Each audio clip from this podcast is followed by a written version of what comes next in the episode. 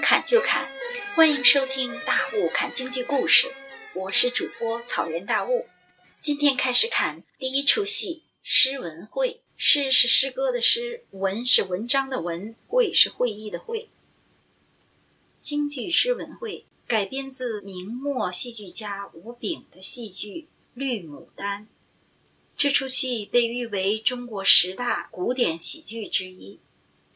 一九六零年由沈凤溪改编成京剧《诗文会》，一九六一年被北京京剧院作为中型的喜剧搬上了舞台，由张君秋、刘雪涛首演，张派唱腔华美动听，京剧《诗文会》就此成了张派的代表剧目。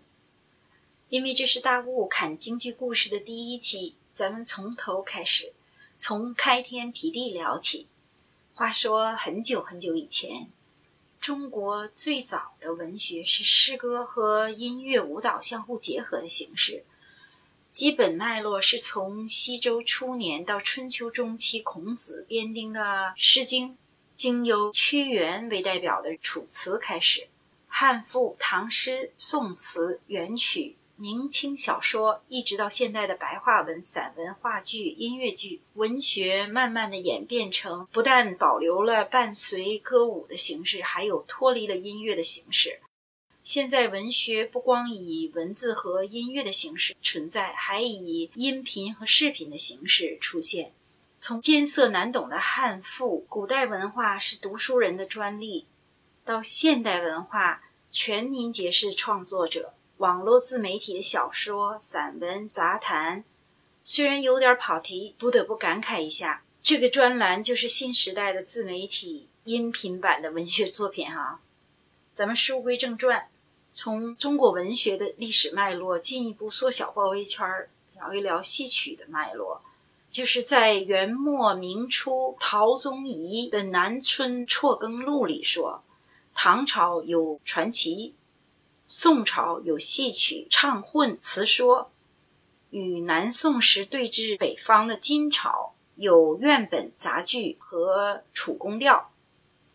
元代的杂剧继承了金朝的院本和杂剧，保留了金院本的基本形式，形成了每剧四折一个蝎子的固定形式。明朝时期的戏曲是继元代杂剧之后的第二个黄金时代。明代的戏曲明显分为前后两个阶段，呃，前面的一段是从洪武建国到正德嘉靖以前的这一个阶段，是杂剧走向衰落的时期。杂剧不论是宋杂剧还是元杂剧，都是古代北方的剧种，其主要调腔都是北曲，都具有北方的风格和曲调高亢。另一个阶段就是从嘉靖年间以后，是传奇戏发展的时期。传奇也叫南戏，南戏的主要腔调是南曲，曲性委婉。诗文会的原著就是这个《绿牡丹》，就是传奇类戏剧。说到北曲和南戏，咱们又得跑题一下，聊聊现代戏曲的老祖宗。至今已有六百多年历史的昆曲。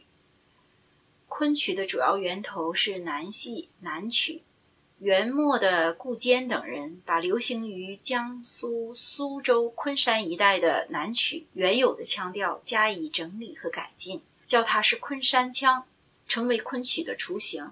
后来又吸收了元杂剧里面的北调，哈，就形成了昆曲。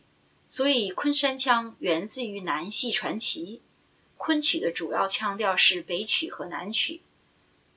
明末清初，昆曲一度繁荣，成为一个具有全国影响力的剧种。昆曲对京剧、越剧、湘剧、川剧等剧种的形成和发展都有着直接的影响。下面，咱们细说一下南戏《绿牡丹》的作者吴炳。他生于明朝万历年间，二十一岁就中了进士，后任湖北知县、福州知府。后来吴炳又因看不惯官场中的营私舞弊，托病回乡，潜心诗文和戏剧的创作。估计这个这个《绿牡丹》就是在这个时期创作的哈。崇祯年间，他又出仕，担任江西提学副使。